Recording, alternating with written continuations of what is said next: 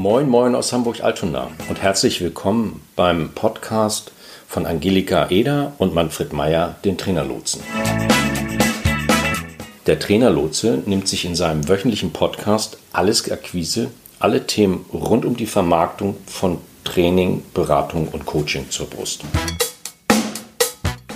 Moin, moin, hier ist Manfred, der Trainerlotse aus Hamburg. Vielleicht geht es euch ja ähnlich. Als äh, treuer Kunde fühlt man sich häufig nicht wertgeschätzt, in manchen Fällen sogar gering geschätzt.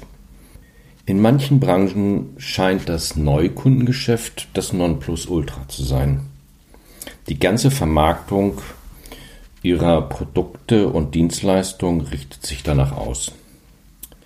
Da wird den Kaufwilligen der rote Teppich ausgerollt man erhält Rabatte und Sondertarife.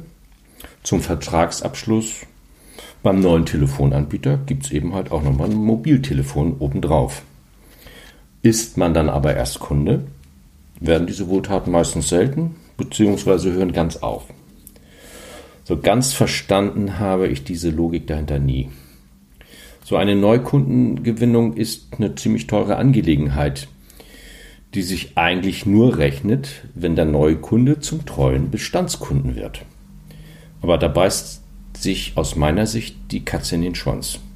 Der so gewonnene Kunde ist aus meiner Sicht ein Wackelkandidat, der sich schon bald wieder auf die Suche nach dem nächsten Schnäppchen mit Neukundenvergünstigung macht.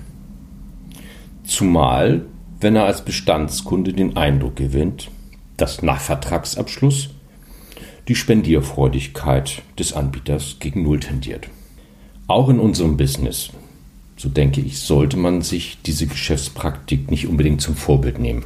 Und das aus zwei Gründen mindestens. Zum einen, weil, wie ein erfahrener Pokerist mir zum Beginn meiner beruflichen Laufbahn mit auf den Weg gegeben hat, ein Kunde sich an einen rabattierten oder sonst wie abgesenkten Preis sehr schnell gewöhnt und orientiert und nun mit sehr viel Aufwand, wenn überhaupt, an den höheren ökonomisch notwendigen Preis heranführen lässt.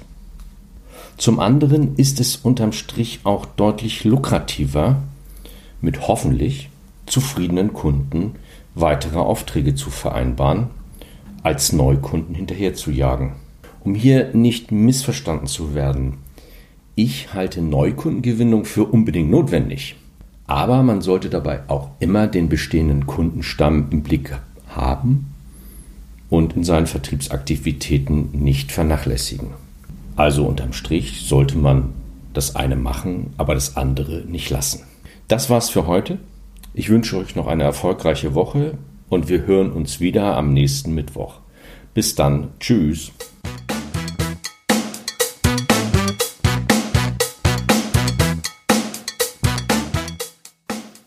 Das war's für heute. Wir sind am Ende dieser Folge angelangt.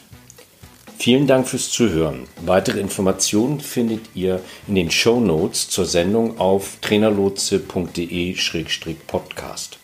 Solltet ihr noch Fragen haben oder uns einfach kontaktieren wollen, dann schreibt uns eine Mail an ahoy.trainerlotse.de. Zum Schluss haben wir noch ein paar Hinweise und eine Bitte. Wir sind sehr gespannt auf eure Feedbacks. Also mailt uns gerne, was euch durch den Kopf geht. Wir antworten direkt oder machen zu einer eurer Fragen bzw. Anregungen eine eigene Podcast-Folge.